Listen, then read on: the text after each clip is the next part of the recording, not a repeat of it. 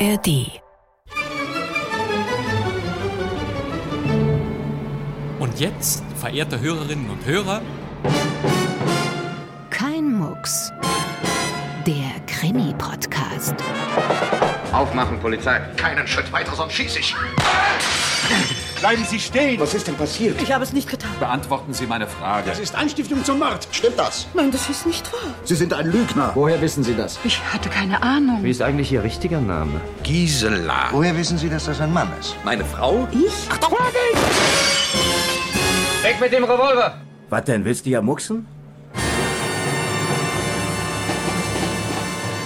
Kein Mucks. Herzlich willkommen zu Ihrer Kriminalhörspiel-Klassiker-Wundertüte mit Radiospezialitäten aus alter Zeit und Bastian Pastewka am Mikrofon. Wir bringen hier ausgesucht exquisite Archivschocker aus allen ARD-Anstalten. Kein Mucks wiederholt unbekannte Hörspielschnurren, die die Großeltern noch kannten. Und nun läuft das Magnetophonband. Und der Knisterkrimi, den wir für die heutige Kein Mucks-Ausgabe schon ins Magnetophonbandgerät eingespannt haben, der kommt aus diesem Sender. Hier ist der Bayerische Rundfunk. Meine Damen und Herren, ich begrüße Sie recht herzlich und wünsche Ihnen einen guten Morgen.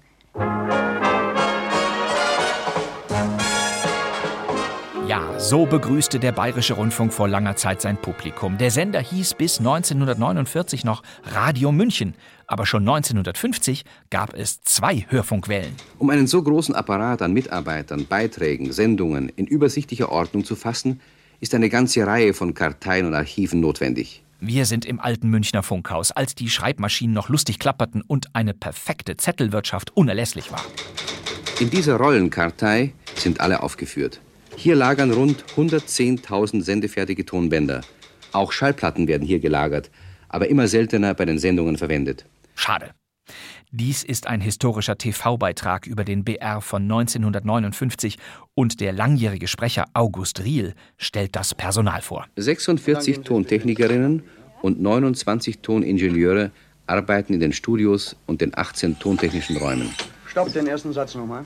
Und diese 46 Tontechnikerinnen und 29 Toningenieure hatten vielleicht ja auch mit unserem heutigen Hörspiel zu tun.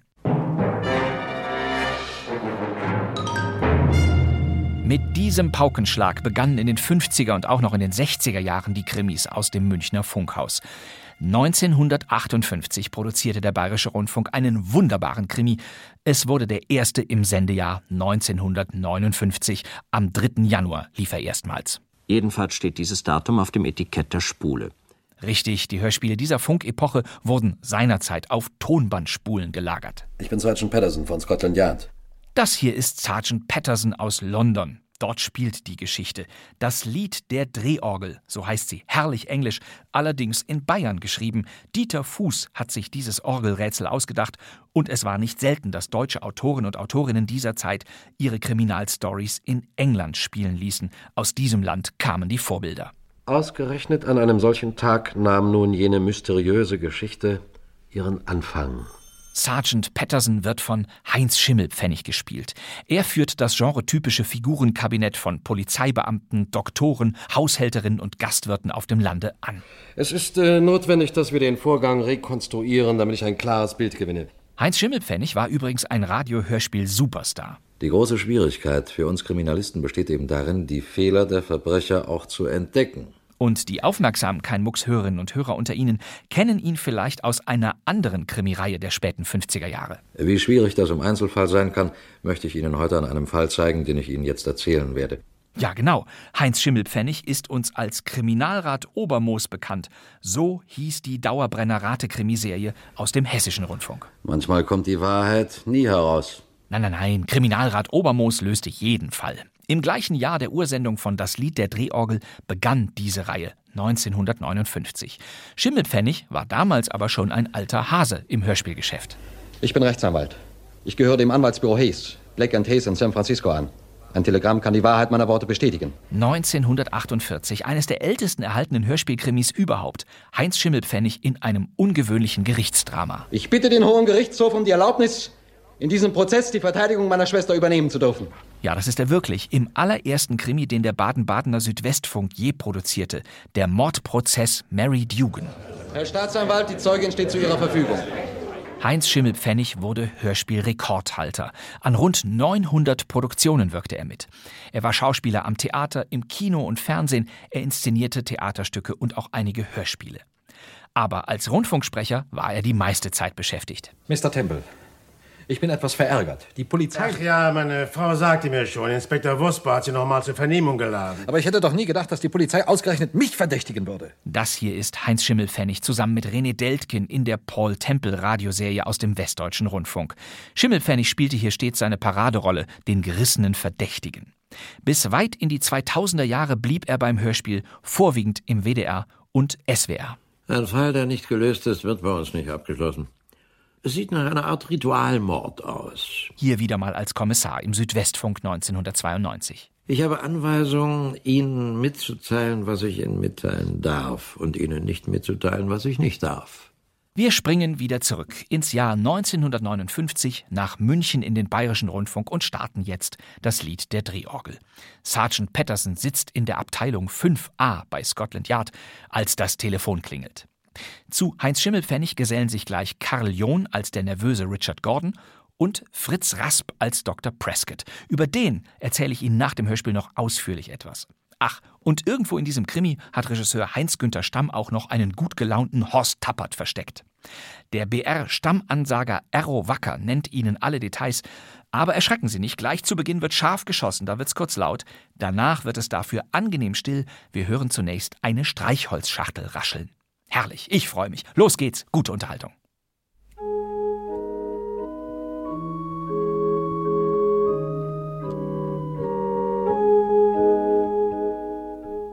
Das Lied der Drehorgel.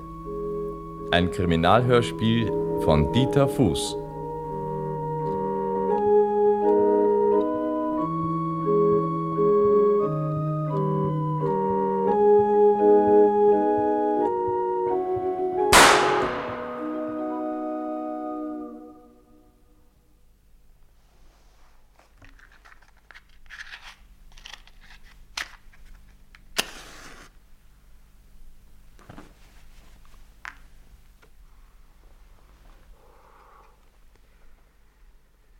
Dieser Schuss, meine Damen und Herren, und die Melodie auf der Drehorgel, die Sie soeben hörten, waren der Schlüssel zu einem seltsamen Kriminalfall, über dessen Hintergründe ich Ihnen mehr erzählen möchte, als in den Akten von Scotland Yard aufgezeichnet ist.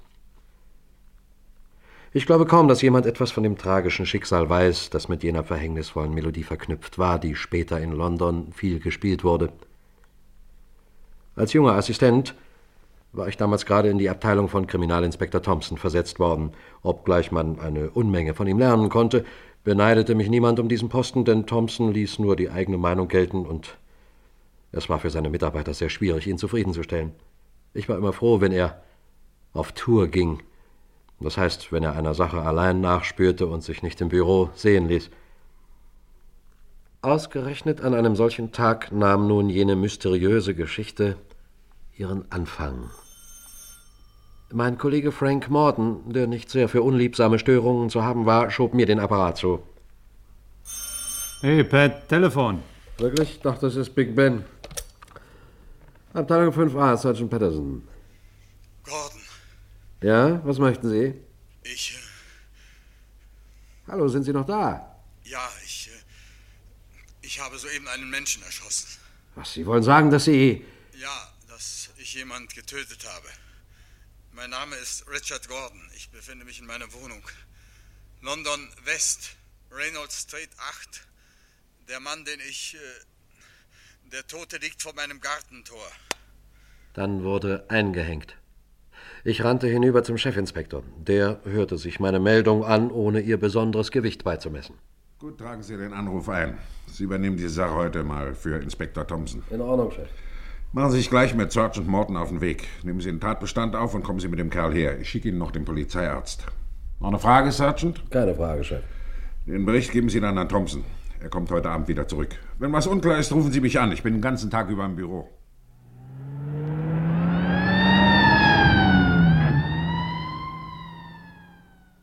Kurze Zeit später traf ich am Tatort ein.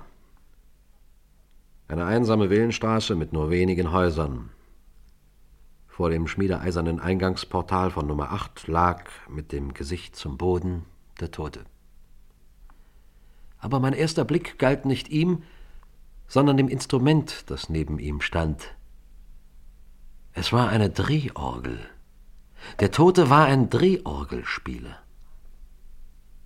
Nichts an ihm war besonders auffällig, es sei denn, dass er im Gegensatz zu anderen Vertretern seines Standes verhältnismäßig anständig gekleidet war. Er mochte etwa 60 Jahre alt sein, möglicherweise auch älter. Er trug keinerlei Ausweispapiere bei sich. Nur ein paar Schilling fanden wir in seiner Hosentasche. Während Sergeant Morton und der Polizeiarzt die Untersuchung des Toten fortsetzten, betrat ich das Grundstück durch das unverschlossene Gartenportal. Ein schmaler Vorgarten trennte das Wohngebäude von der Straße. Plötzlich stand ein Mann mit Hut und Mantel vor mir. Sie sind von der Kriminalpolizei. Ja, Sergeant Patterson. Ich bin Richard Gordon. Dann sind Sie es, der bei uns angerufen hat. Ja? Wie Sie sehen, bin ich bereit, mit Ihnen dorthin zu fahren, wo Sie mich hinzubringen wünschen. Ihre Eile macht Ihnen zwar alle Ehre, Mr. Gordon, aber, aber zuerst habe ich einige Fragen an Sie. Ja, das muss doch nicht hier sein. Schließlich habe ich ja die Tat gestanden. Und das schließt die Vernehmung am Tatort nicht aus. Kommen Sie herein.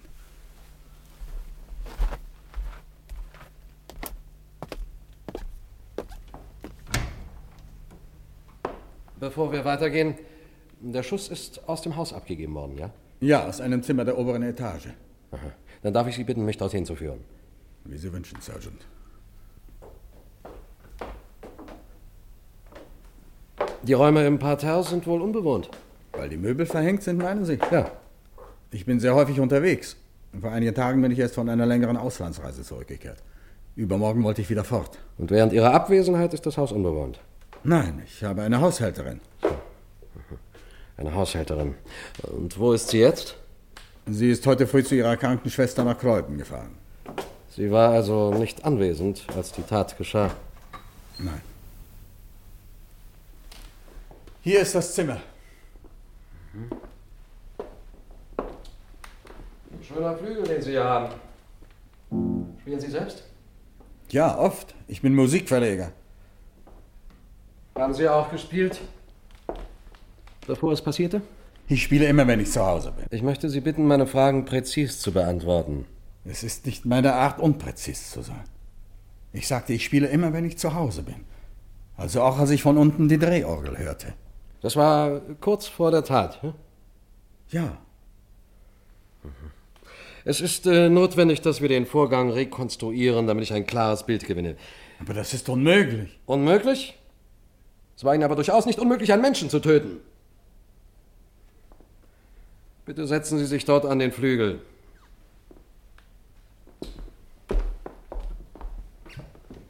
Also da saßen Sie und spielten. Und da hörten Sie vor Ihrem Haus eine Drehorgel. Und wie ging es dann weiter? Dann. Dann bin ich aufgestanden und habe den Revolver Augenblick, genommen. Augenblick. Ich sagte, Sie möchten den Hergang rekonstruieren. Wo ist der Revolver? Hier, bitte.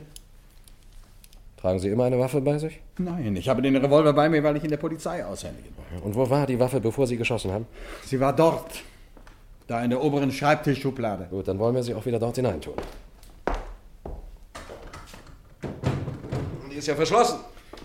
Ich schließe die Schublade immer ab, wenn ich das Zimmer verlasse. Hier, bitte, hier ist der Schlüssel. Als Sie die Pistole herausnahmen, war da der Schreibtisch unverschlossen? Ja, gewiss. Aha. Gut. Und, äh, und nun spielen Sie bitte. Aber das kann ich doch nicht. Das ist doch unmöglich. Spielen Sie!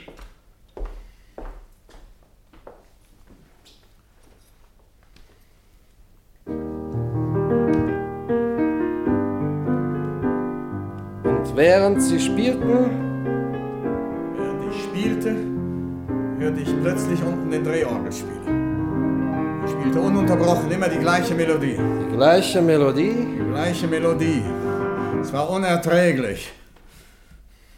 Ich stand auf, ging zum Schreibtisch, nahm den Revolver, ging ans Fenster und öffnete es und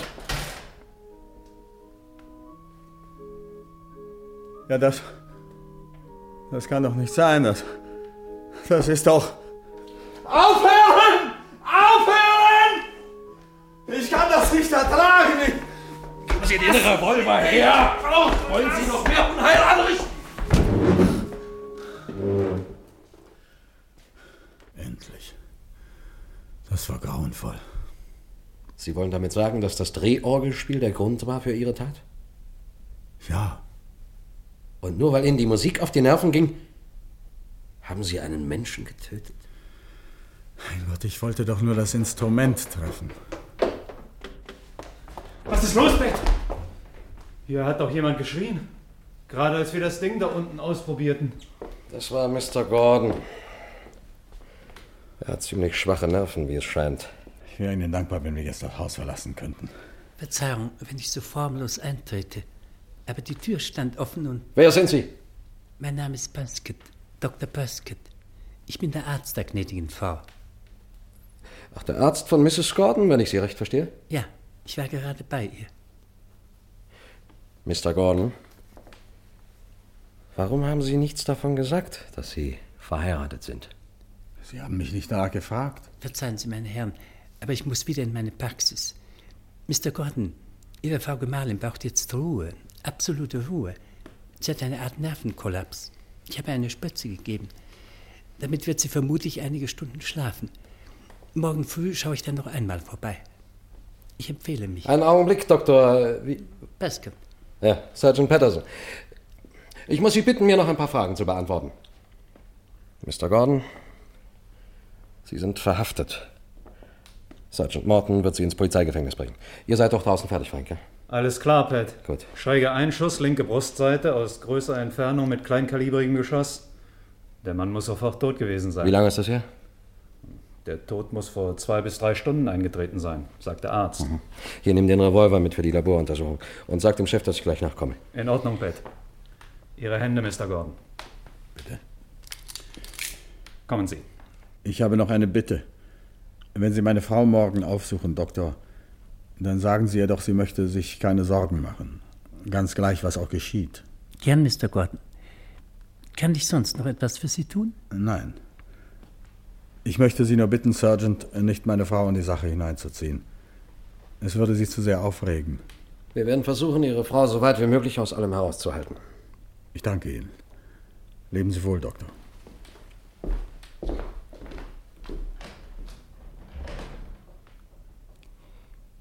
Ein so korrekter Mensch. Tja, jetzt das. Nicht zu verstehen. Sie kennen ihn schon länger? Nein. Ich habe ihn höchstens drei, viermal gesprochen, seit seine Frau bei mir in Behandlung ist. Mrs. Gordon ist leidend. Das heißt leidend. Sie hat die üblichen Gesellschaftskrankheiten, wenn ich das so sagen darf. Migräne, nervöse Überreizung, neurotische Beschwerden.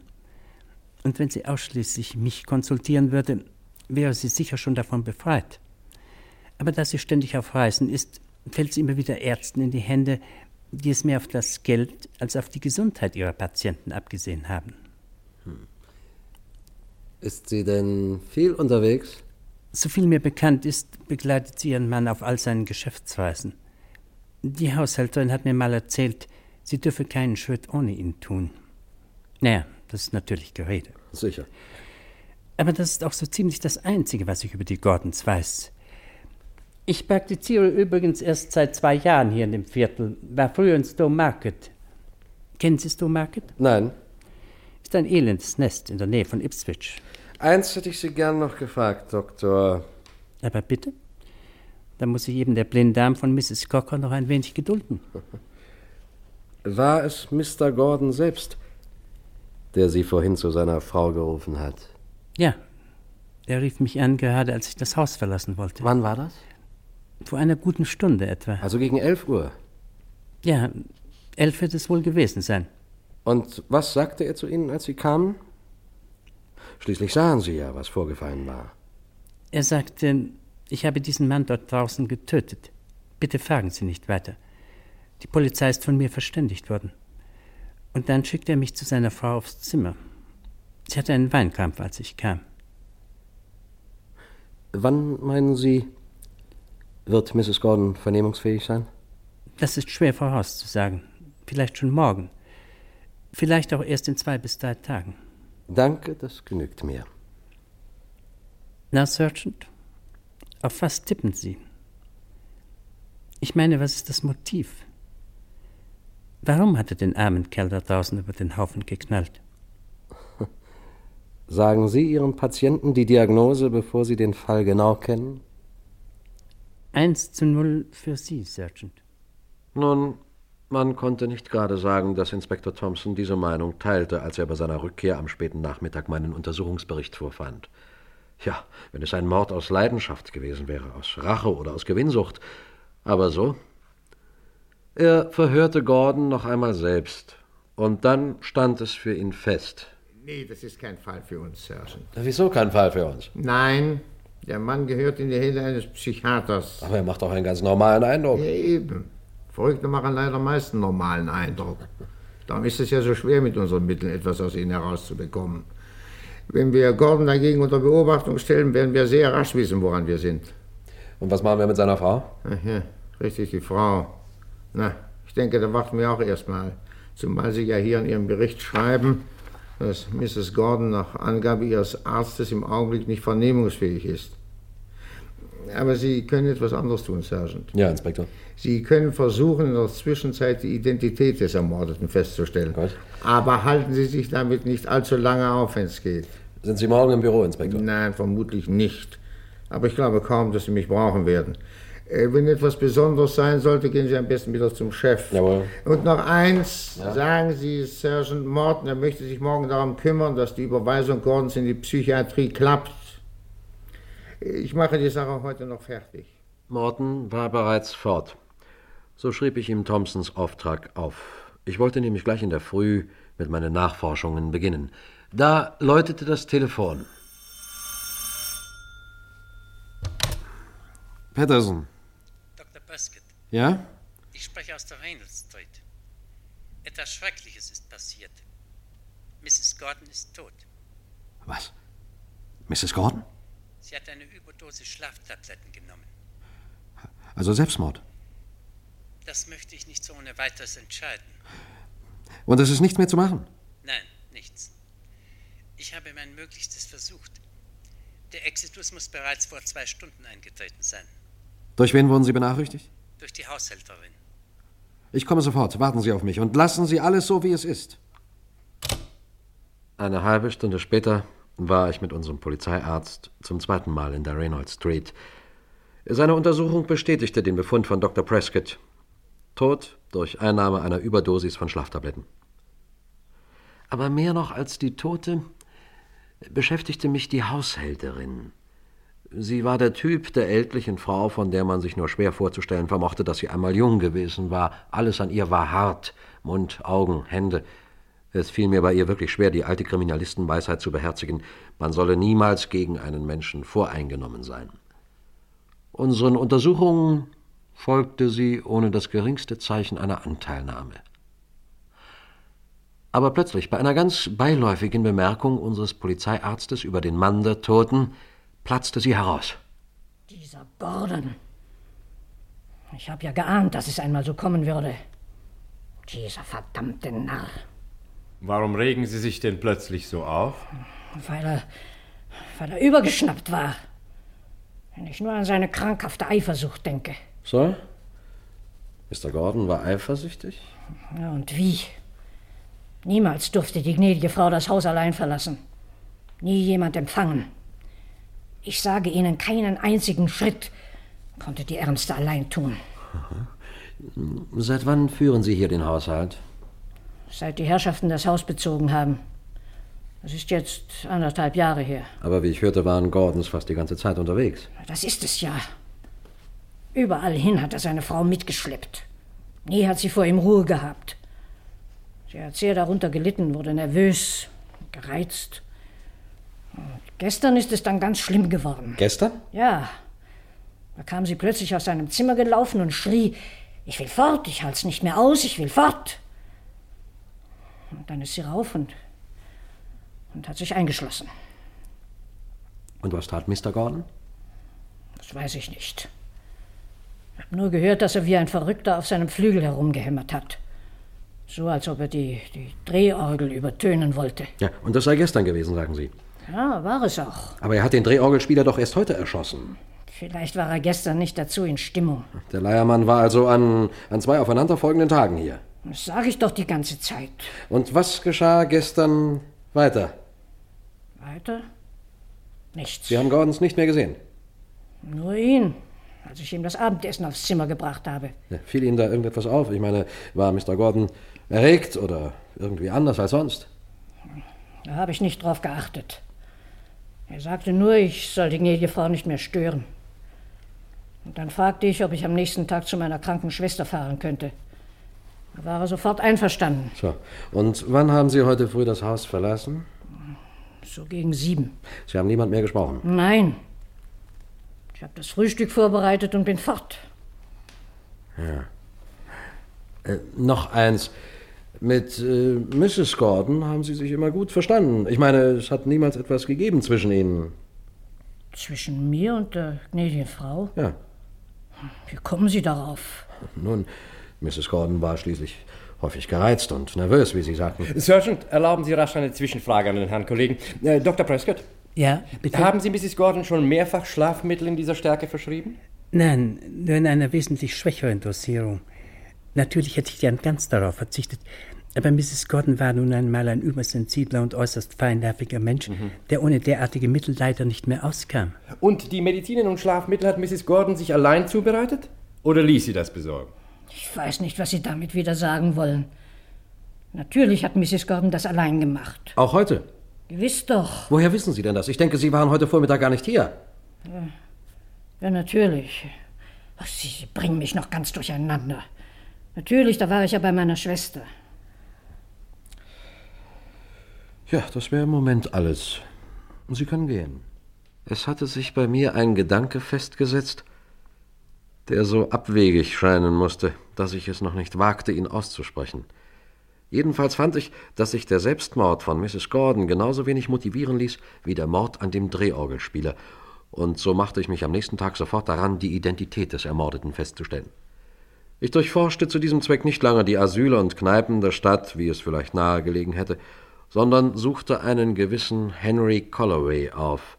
Er betrieb ein Metier, das in keinem Branchenverzeichnis vertreten ist, nämlich das Verleihen von Drehorgeln und die Herstellung von Musikwalzen. Es war nicht schwierig, seine Anschrift herauszubekommen. Jeder Straßenmusiker kannte sie.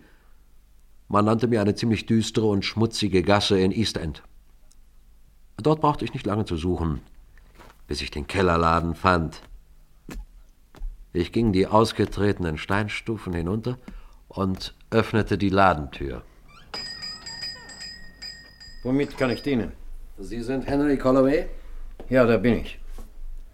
Und ich darf wohl kaum vermuten, dass Sie gekommen sind, um sich eine Drehorgel auszuleihen. Im Gegenteil. Ich möchte nur, dass Sie sich das hier einmal näher anschauen. Ach, eine Drehorgelwalze. Ja. Dafür habe ich keinen Bedarf. Für die paar Orgeln, die noch in Betrieb sind, genügen meine eigenen Walzen. Ich will sie auch gar nicht verkaufen. Ich will nur wissen, ob sie von Ihnen stammt. Wenn sie fehlerhaft ist, bestimmt nicht. Es geht mir nicht um die Walze an sich, sondern darum festzustellen, ob Sie den Käufer kennen. Ich bin Sergeant Patterson von Scotland Yard. Ach, ja, dann. Äh, Wenn ich Ihnen irgendwie behilflich sein kann, bitte nehmen Sie doch Platz. Danke. Ich werde die Walze sofort einspannen. Ich habe noch nie etwas mit der Polizei zu tun gehabt und ich. Seien Sie unbesorgt, es ist nichts, was Ihr Geschäft schädigen könnte. Na, dann bin ich beruhigt. So, eingespannt.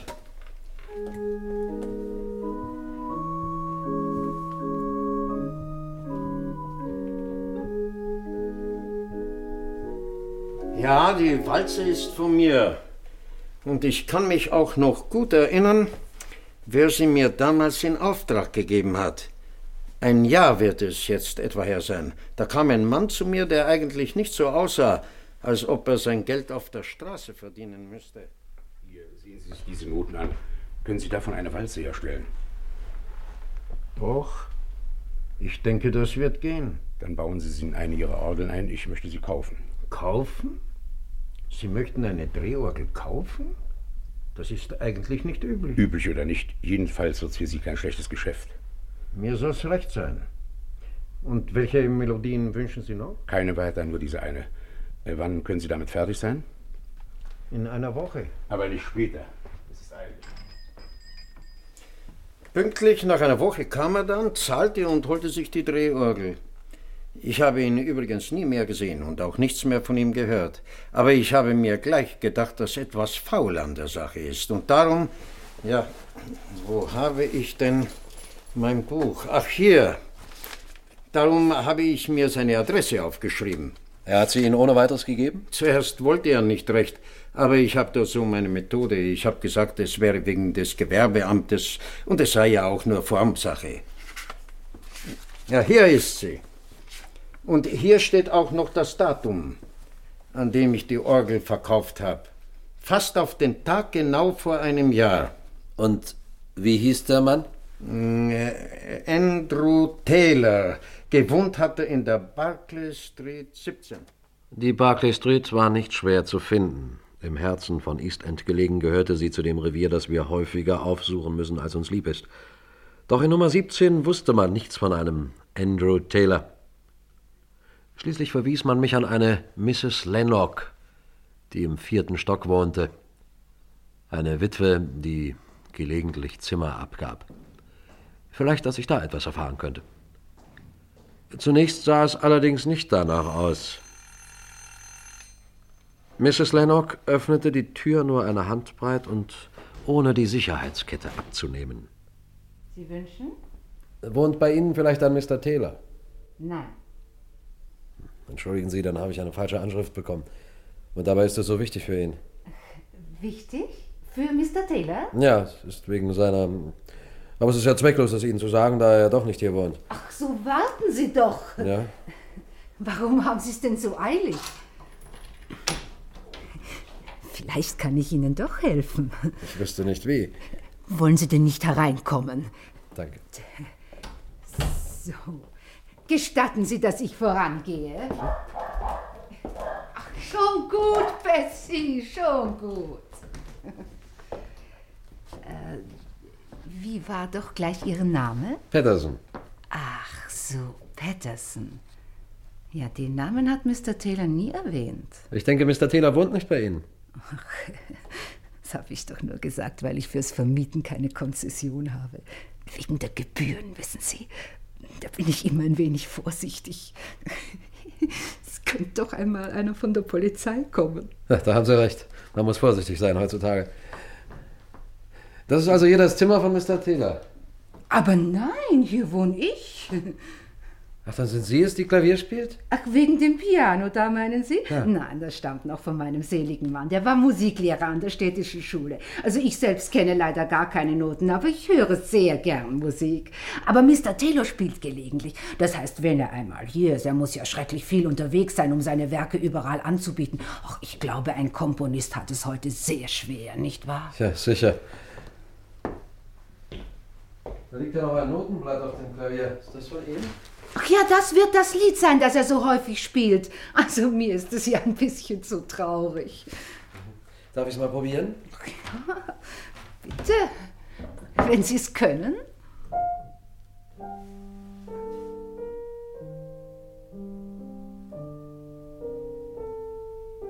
Ja, natürlich, das ist das Lied, das ich meine. Ja, das ist es. Genau das. Ja, wieso? Äh, Ist das Lied denn schon so bekannt? Kaum. Aber der Komponist selbst hat es auf seiner Drehorgel gespielt. Ach, das ist unmöglich. Nein, nein, nein, das kann nicht sein.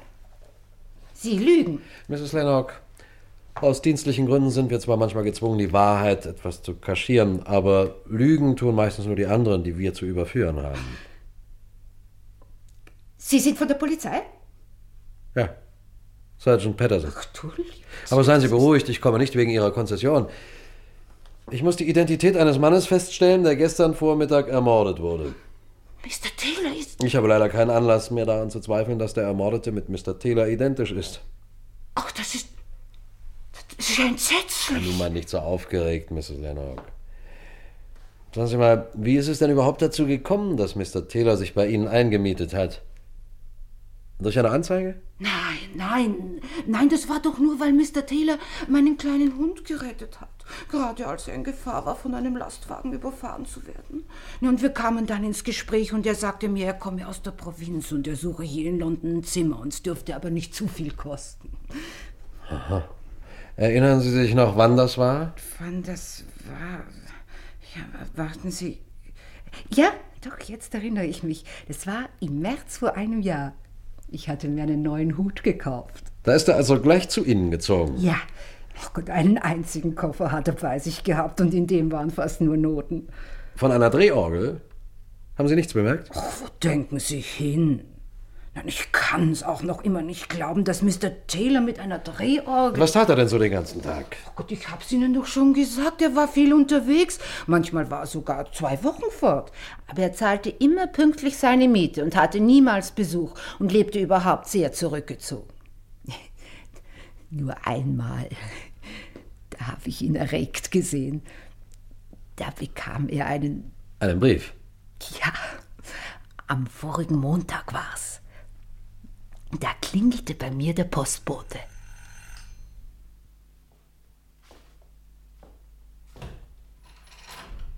Guten Tag, Miss Lennox. Wohnt bei Ihnen vielleicht ein Geoffrey Parker? Ich habe schon im ganzen Haus rumgefragt. Tut mir leid. Aber bei mir wohnt zurzeit nur ein Mr. Taylor. Nee, Taylor heißt er nicht. Hier sehen Sie mal. Hier steht ganz deutlich Parker.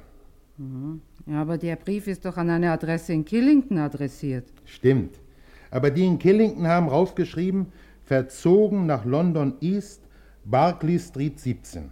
Und hier ist er nirgends zu finden. Ja, dann müssen Sie ihn eben wieder an den Absender zurückschicken. Ja, ist ja keiner angegeben. Das ist ja das Dumme. Was gibt's denn, Mrs. Lennox? Ach, das ist nur der Postbote, der sucht einen Mr. Parker. Parker? Das bin ich. Na, ich denke, Sie heißen Taylor. Das ist nur mein Künstlername. Hier ist mein Ausweis. Sehen Sie. Ja. Geoffrey Parker. Los, geben Sie den Brief schon her. Und so habe ich seinen richtigen Namen erfahren. Mr. Parker ist dann den ganzen Tag über in seinem Zimmer geblieben. Und am nächsten Morgen, als ich das Zimmer machen wollte, war er fort. Ich möchte jetzt sein Zimmer sehen. Wenn Sie sich etwas davon versprechen. Auf der anderen Seite vom Flur. Doch ich fand nichts, was mir weitergeholfen hätte. Vor allem keinerlei Schriftsachen. Nur Notenblätter lagen überall herum. Trotzdem war ich von dem Erfolg meiner Nachforschungen befriedigt und fuhr sofort ins Präsidium zurück. Inspektor Thompson erwartete mich schon. Der Polizeiarzt hatte ihn bereits über den Tod von Mrs. Gordon unterrichtet und geraten, ihrem Mann darüber vorläufig noch nichts zu erzählen, sondern damit bis nach der psychiatrischen Untersuchung zu warten. Was Thompson dann von mir hörte, fand er keinesfalls sonderlich sensationell und mich nach Killington fahren zu lassen, woher der Brief von Parker kam, schlug er rundweg ab. Nein, nein, daraus wird nichts. Das Schecken der Name übergeben wir jetzt der Identitätsabteilung. Aber ich bin der festen Überzeugung, Inspektor, dass da mehr dahinter steckt. Nun hören Sie mal gut zu, Sergeant Patterson. Warum in drei Teufelsnamen soll so ein Drehorgelspieler nicht früher mal bessere Zeiten gesehen haben? Warum soll er kein Komponist gewesen sein? Und dass er anonym irgendwo untertaucht, ist auch noch kein Grund, hieraus Schlüsse zu ziehen, die mit seiner Ermordung zusammenhängen. Natürlich ist es außergewöhnlich, einen Straßenmusikanten zu erschießen. Aber Ihr Verhör der Haushälterin war mir ein Beweis mehr dafür, dass wir es hier mit einem Psychopathen zu tun haben. Machten wir also den Untersuchungsbefund ab? Am Sonnabend Sonntag hatte ich keinen Dienst. Es war dies seit langem mein erstes freies Wochenende. Ich benutzte es, um auf eigene Faust nach Killington zu fahren, einem freundlichen Provinzstädtchen, dem man anmerkt, dass es von der Hauptstadt des Landes mehr als 200 Kilometer entfernt ist. Ich ging zur Ortspolizei, wo mir bestätigt wurde, dass ein gewisser Geoffrey Parker bis vor einem Jahr in Killington ansässig gewesen war. Man sagte mir auch, wo er zuletzt gewohnt hatte. Von meiner Zugehörigkeit zu Scotland Yard erzählte ich natürlich nichts. Bei der angegebenen Adresse fand ich eine idyllisch gelegene kleine Villa, die von Rosenhecken umsäumt war. Ich läutete, aber niemand ließ sich am Portal blicken. Einige Zeit später versuchte ich es abermals. Wieder blieb alles ruhig. Da gab ich es auf. Sicher, ich hätte die Nachbarn fragen, ich hätte noch einmal zur Ortspolizei gehen können, aber ich nahm es als Zeichen, dass Thompson recht gehabt hatte. Und ich fragte mich jetzt selbst, was hätte ich ausfindig machen können?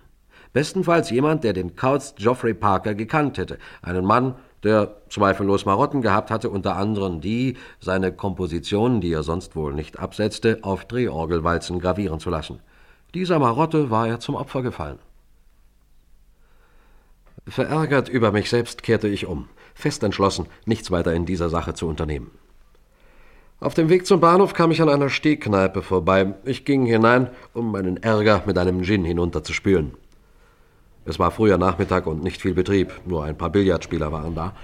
Der Wirt war sichtlich froh, jemand zu haben, mit dem er sich unterhalten konnte. Sie sind fremd hier, nicht wahr? Ja. Auf der Durchreise oder geschäftlich? Geschäftlich. Kommen sicher aus London. Ja, noch einen Gin bitte. Ja, gerne. Ja, es ist nicht viel los hier bei uns für einen, der aus London kommt, bitte. Danke. Nur vor zwei Jahren die Sache mit der verschwundenen Frau damals. Die hat ein bisschen Leben in unser Nest gebracht. So, eine Frau war verschwunden. Ja, und ihr Mann war schuld. So, ihr Mann? Ja, weil er es nämlich nur auf das Geld seiner Frau abgesehen hatte. Sie ist ein stinkreiches Mädchen gewesen, als er sie geheiratet hat, wissen Sie? Und jung und hübsch noch dazu. Und er? Und er? Naja, er, er war ein verkommenes Genie, ein Musikus ohne Geld und ohne Manieren. Außerdem war er viel älter als sie. Die ganze Stadt hat sich über die Heirat gewundert damals. Musiker war er, sagen Sie? Ja, naja, äh, komponiert hat er, so viel ich weiß. Aber gehört hat man nie was von ihm. Ich habe ihn übrigens oft hier vorbeilaufen sehen, weil Sie nämlich hier am Stadtrand gewohnt haben, in so einem hübschen kleinen Haus. Jetzt steht's leer. Keiner will einziehen. Hören Sie, die Geschichte interessiert mich. Können Sie mir das mal von Anfang an erzählen? Ja, ja, also das war so. Er kam eines Morgens äh, zur Polizei und sagte, seine Frau wäre verschwunden. Ja. Er sei erst spät nachts nach Hause gekommen und da sei sie fort gewesen. Er könne sich nicht vorstellen, wo sie hingegangen sei. Zuerst haben natürlich wirklich alle geglaubt, dass sie ihm weggelaufen ist, weil sie es nicht mehr bei ihm ausgehalten hat. Natürlich. Ja, aber, aber dann ist die Mutter von ihr gekommen, die in Strayton lebt, und hat der Polizei einen Brief gezeigt, den ihre Tochter an sie geschrieben hatte, einen Tag bevor sie verschwunden ist. Ja, und da stand drin, sie möchte sofort zu ihr kommen, weil sie sich von ihrem Mann bedroht fühlt. Ich habe Angst. Ich glaube, dass etwas Furchtbares passieren wird, hieß es da. Der Brief war nämlich später hier bei uns in der Zeitung abgedruckt. Und dann ist der Mann festgenommen worden? Ja, er kam in Untersuchungshaft. Und was weiter? Weiter? Man hat ihn nach ein paar Monaten wieder laufen lassen, weil man ihm nichts nachweisen konnte. So ein Quatsch, wo doch in ihrem Testament er als Alleinerbe eingesetzt war. Ja, außerdem kann doch eine Frau sich nicht in Luft auflösen. Natürlich nicht. Wann äh, ist er aus der Haft entlassen worden? Na, vom Jahr ungefähr. Und was ist nun mit ihm? Lebt er noch hier? Was denn? Hier in unserer Stadt? Na, haben Sie eine Ahnung. Der konnte sich doch bei uns nicht mehr sehen lassen, nachdem er rausgekommen war. Na, er ist dann weg. Äh, Das heißt, er soll nach London gegangen sein. Äh, Übrigens, ich habe mir damals alles aufgehoben, was darüber geschrieben worden ist. Ein Bild von der Frau ist übrigens auch dabei. Naja, warten Sie mal, ich hole Ihnen mal die Zeitung. Und in der Zeitung fand ich es bestätigt. Der Mann war Geoffrey Parker. Und er war identisch mit dem Ermordeten aus der Reynolds Street. Dann aber sah ich das Bild seiner Frau. Diese Frau erinnerte mich an jemand. Plötzlich wusste ich, an wen. Ich konnte kaum erwarten, mir in London Gewissheit zu verschaffen. Ich berichtete Thompson, was ich herausgebracht hatte. Einen Augenblick zögerte er noch, dann aber ließ er Gordon rufen. Nehmen Sie Platz, Mr. Gordon. Sie rauchen? Nein, danke. Sie haben Ihren bisherigen Aussagen nichts hinzuzufügen? Ich wüsste nicht was. Sehen Sie sich mal den Zeitungsausschnitt an, Mr. Gordon. Ist Ihnen diese Frau hier bekannt? Wo haben Sie die Zeitung her? Bitte beantworten Sie die Frage. Kennen Sie diese Frau? Wenn nicht, brauchen Sie nur Nein zu sagen, das genügt. Dann müssen Sie es eben von mir hören, Mr. Gordon. Diese Mrs. Parker auf dem Zeitungsfoto, die vor zwei Jahren auf recht mysteriöse Weise verschwunden ist, hat unter ihrem Namen als ihre Frau gelebt. Der Ermordete aber war ihr Mann, Geoffrey Parker. Sie haben meine Frau verhört? Das war leider nicht mehr möglich. Ja, dann. Dann ist sie also. Ist sie tot? Ja, es hat keinen Zweck, Ihnen das länger zu verschweigen. Ihre Frau, ich meine diejenige, die sich als Ihre Frau ausgegeben hat, lebt nicht mehr. Sie ist an einer Überdosis von Schlaftabletten gestorben. Catherine ist tot. Dann war alles umsonst. Ich kann verstehen, dass Sie jetzt nicht in der Lage sind, uns nähere Erklärungen abzugeben. Was ich zu sagen hatte, habe ich gesagt. Lassen Sie mich jetzt gehen. Überraschenderweise aber bat er schon am nächsten Tag um eine Unterredung. Er sagte, er habe es sich überlegt. Er müsse reden, um die Verstorbene zu rehabilitieren. Der erste Teil dessen, was er uns erzählte, brachte nichts Überraschendes. Es war die Geschichte, die ich bereits in Killington gehört hatte, die Geschichte einer jungen, wohlhabenden Frau, die einen um vieles älteren Mann heiratete, der es verstand, ihr den genialen Künstler vorzuspielen, um sie in seine Gewalt zu bekommen, der sie dann schamlos ausnützte, sie mit ihrer Familie entzweite und sie in zehnjähriger Ehe seelisch und körperlich zugrunde richtete. Er war der Teufel in Person. Sie zitterte schon, wenn er zur Tür hereinkam. Und dann kam der Tag, an dem sie verschwand. An diesem Tag hatte sie ihm erklärt, dass sie sich scheiden lassen wollte. Parker drohte sie als Hysterikerin in eine Heilanstalt einliefern zu lassen. Vermutlich wollte er sich ungestört in den Besitz ihres Geldes setzen. Da lief sie davon. Sie war von dem Vorhergegangenen so mitgenommen, dass sie planlos umherirrte. Irgendwie muss sie zum Bahnhof einer entfernten Ortschaft gelangt sein und äh, dort in den nächsten Zug gestiegen, der nach London fuhr. Dort ist sie mir dann begegnet. Sie kannten Mrs. Parker vorher nicht? Nein. Nein, wir hatten uns nie zuvor gesehen. Und wie wurden Sie dann miteinander bekannt? Das war reiner Zufall. Ich kam aus dem Club und fuhr mit meinem Wagen die Regent Street hinunter. Es war verhältnismäßig spät, es goss in Strömen und an der Ecke Oxford Street, da geschah es. Ist Ihnen etwas passiert? Sind Sie verletzt? Nein, ich. Danke, das geht schon. Das hätte ja schlimm ausgehen können. Sie sind mir direkt vor den Wagen gelaufen. Ja, ich hab's genau gesehen. Die Dame ist über die Straße, ohne nach links und rechts zu sehen. Aber beruhigen Sie sich doch. Kommen Sie. Ich fahre Sie gern nach Hause. Nein, nein, bitte lassen Sie mich gehen. Also, so lasse ich Sie bestimmt nicht fort. Es wäre unverantwortlich, Sie in diesem Zustand allein zu lassen. Aber das ist ja jetzt doch alles gleich. Das ist so gleichgültig. Durchaus nicht. Da Sie mir nun schon einmal vor den Wagen gelaufen sind, da möchte ich wenigstens für kurze Zeit das Vergnügen Ihrer Gesellschaft haben. Ich glaube kaum, dass es für Sie ein... Bitte, bitte steigen Sie ein, ja? Ich kenne in der Nähe eine kleine Teestube. Da werden Sie sich beruhigen, Ihren Schock bestimmt überwinden. So schön.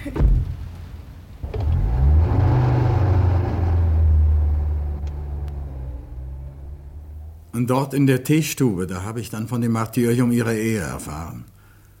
Und weil ich fürchtete, sie würde sich etwas antun, da bat ich Catherine, bei mir zu bleiben.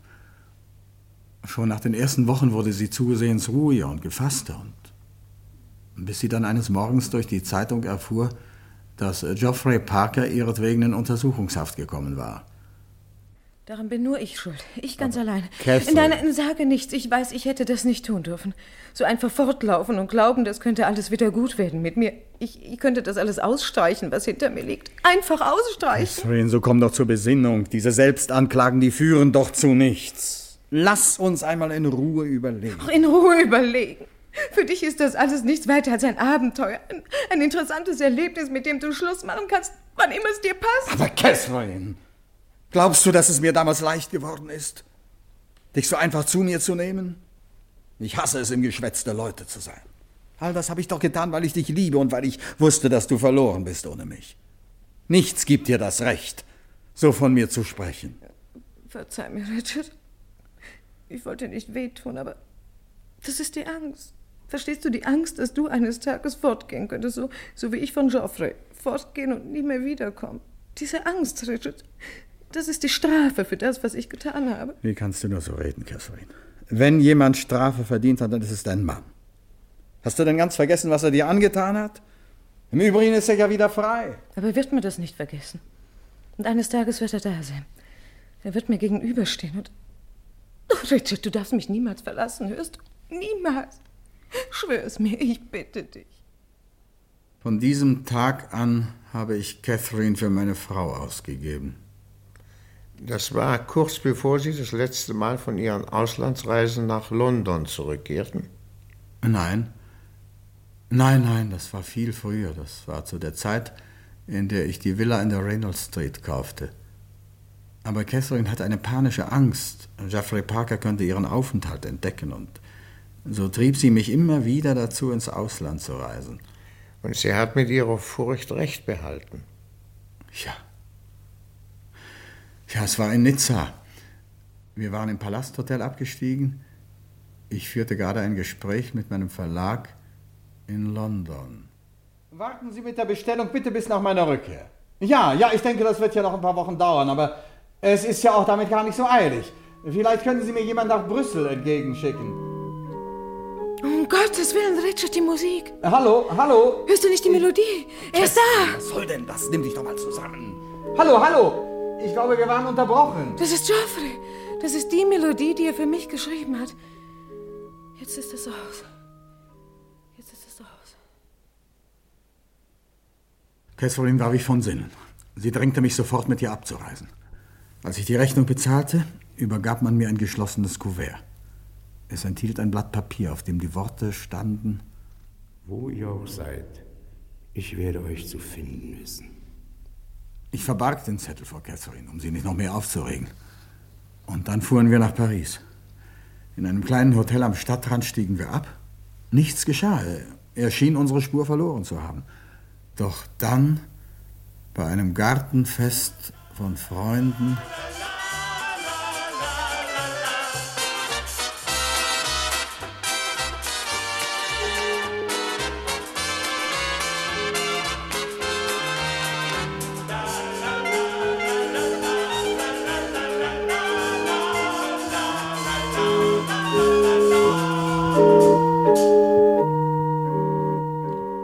Richard!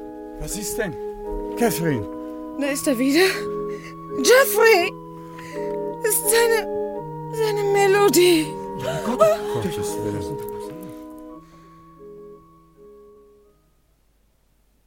Das war vor ungefähr zwei Wochen. Dann musste ich dringend nach London zurück. Ich versuchte Catherine zu überreden, unseren Freunden in Frankreich zu bleiben, aber sie flehte mich an, sie nicht allein zu lassen. Und dann nahm ich sie mit. Alles weitere wissen Sie dann. Mr. Gordon, wollen Sie jetzt immer noch behaupten, Sie hätten Parker erschossen, nur weil Ihnen seine Musik auf die Nerven ging? Gott, es handelte sich um eine, um eine Kurzschlussreaktion, als er zum dritten Mal auftauchte. Es war das vierte Mal. Parker hatte bereits am Tag vorher vor ihrem Haus gespielt. Ja, ja, gut, gut, wenn Sie es schon wissen. Also das vierte Mal. Was tut das schon? Sehr viel. Weil es sich dann kaum mehr um eine Tat im Affekt gehandelt haben dürfte. Ja, aber ich sage Ihnen, es war im Affekt. Als wir ihn da unten spielen hörten, wir wussten beide nicht mehr, was wir taten. Ach. Sie waren gar nicht allein? Nein. Ja, das heißt. Das heißt zuerst schon.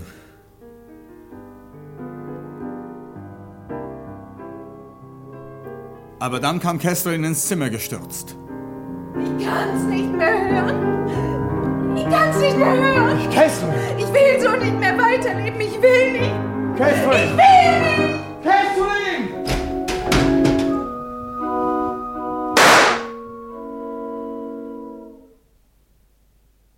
Sie hatte mir den Revolver in die Hand gedrückt und ich habe geschossen. Irren Sie sich da auch nicht? Sie sagten doch bei Ihrem ersten Verhör, Sie hätten die Waffe aus der Schreibtischschublade genommen, die im Übrigen verschlossen war. Möchten Sie uns diesen Widerspruch in Ihren Aussagen nicht erklären, Mr. Gordon? Ja, ich. äh, Ich habe das damals gesagt, weil.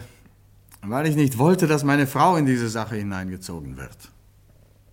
Sie fürchteten, es könnte herauskommen, wer Catherine Gordon in Wirklichkeit ist, nicht wahr? Sie haben den Psychopathen gespielt, weil Sie hofften, dadurch ein mildes Urteil zu erreichen.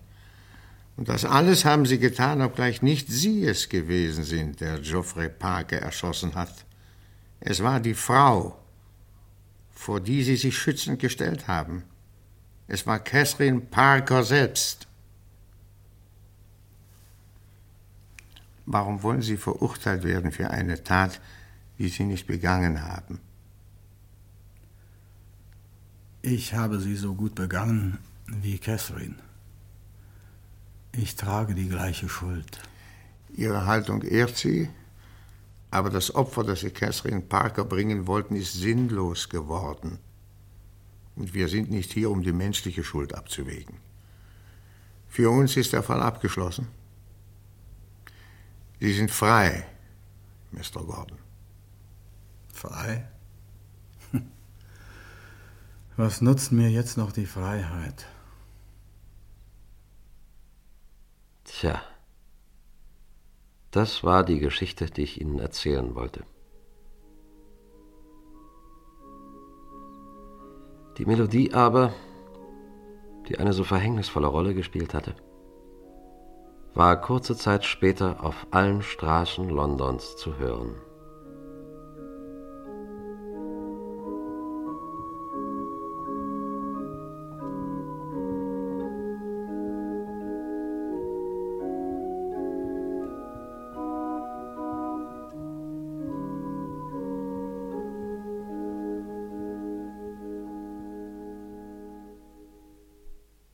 Sie hörten Das Lied der Drehorgel, ein Kriminalhörspiel von Dieter Fuß.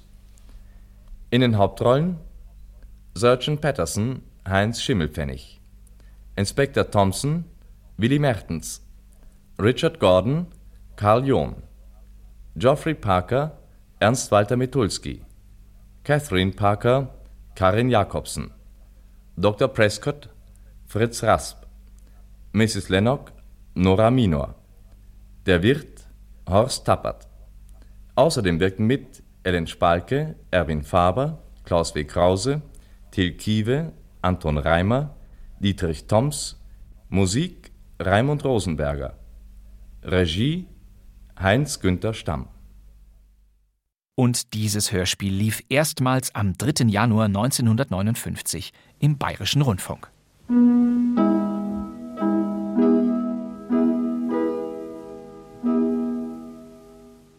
Ein herrlicher Krimi-Klassiker aus dem BR.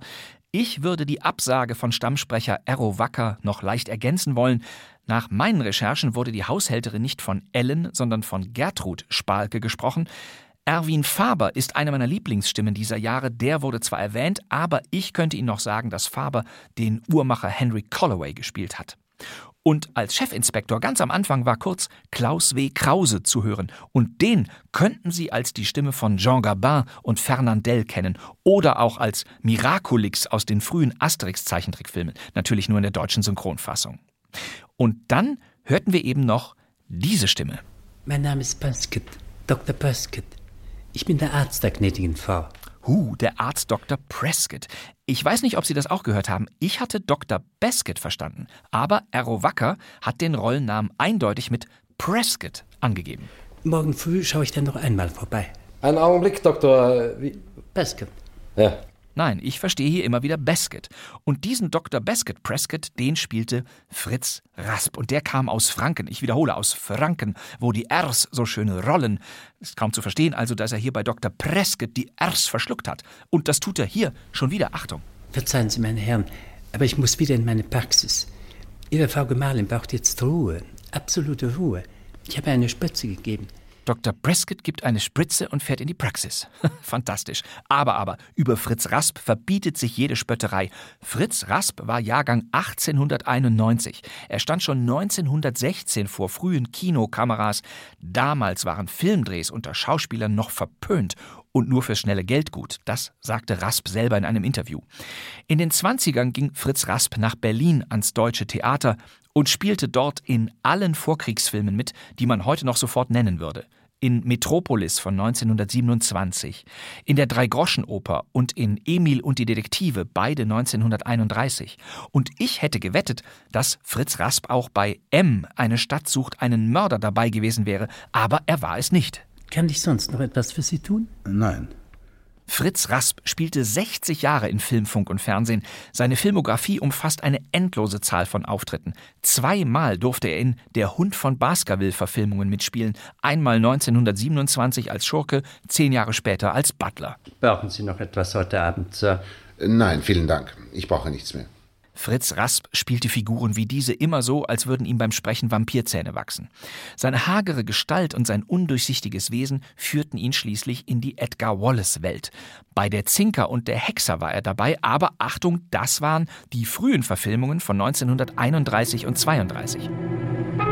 Eine Serie von Verbrechen hält eine Großstadt in Atem. Jetzt ein großer Sprung ins Jahr 1959. Der erste Edgar Wallace-Kinofilm nach dem Krieg. Auftakt einer über zehn Jahre lang laufenden Gruselkrimiserie. Der Frosch mit der Maske. Wer verbirgt sich unter dieser Maske? Ist es der mit allen Wassern gewaschene Joachim Fuchsberger? Der robuste Dieter Eppler? Oder der geheimnisvolle Fritz Rasp? Der Frosch mit der Maske. Doch das war noch nicht alles. Die Edgar Wallace-Welle wogt weiter. Die seltsame Gräfin. Fritz Rasp spielte auch in diesem Schocker mit. Die seltsame Gräfin. Als Gräfin sah man Lilda Gova. Endlich wieder in einer überragenden Rolle. Dazu Joachim Fuchsberger, Brigitte Grothum, Marianne Hoppe, Edith Hanke, Bei Gräfin Moron auf Schloss Cornerfleet bist du in Sicherheit. Fritz Rasp sowie. Klaus Kinski. Ich muss das doch tun. Rums, die seltsame Gräfin, unter anderem mit Fritz Rasp. Und Christian Marschall sprach übrigens diese beiden Trailer. Kommen Sie, einen habe ich noch. Wer ist diese Erklärstimme hier? Die Bande des Schreckens mit Joachim Fuchsberger, Karin Dohr, Fritz Rasp. Das erkenne ich an. Ulrich Beiger und Elisabeth Flickenschild. Es ist unmöglich, von Edgar Wallace nicht gefesselt zu sein. Herrlich, ja, das war natürlich Arnold Marquis, die deutsche Stimme von John Wayne und Robert Mitchum, noch ganz jung. Der sprach diesen Werbefilm für Die Bande des Schreckens. Fünfmal spielte Fritz Rasp in der Nachkriegs-Wallace-Serie mit. Die Ankündigungen zu Das Rätsel der roten Orchidee und Der rote Kreis erspare ich Ihnen jetzt. Alle diese Plastik-Krimi-Filme wurden zu der Zeit gedreht, als Rasp auch Dr. Prescott im Lied der Drehorgel übernahm. Ich, äh, ich weiß von nichts. Ich kann Ihnen nichts sagen. Lassen Sie mich los, Sir. Ich bitte Sie. Natürlich war Fritz Rasp auch Dauergast in Hörspielsendungen, hier etwa 1965 bei Sherlock Holmes. Bereits 40 Jahre vorher, 1925, hat er bei Sendespielen, so nannte man Hörspiel-Live-Sendungen damals, mitgewirkt. Die sind natürlich alle nie aufgezeichnet worden, die Technik war noch nicht so weit. Ab 1950 gab es kaum ein Hörspiel ohne ihn. Der Schinderhannes, Hamlet, das Gespenst von Canterville, alle mit Fritz Rasp und alle aus dem Bayerischen Rundfunk. Dort war er bis zuletzt zu hören. Rasp starb 1976 im Alter von 85 Jahren. Meine Damen und Herren, versäumen Sie nicht, das nächste Mal wieder Ihr Radio anzustellen.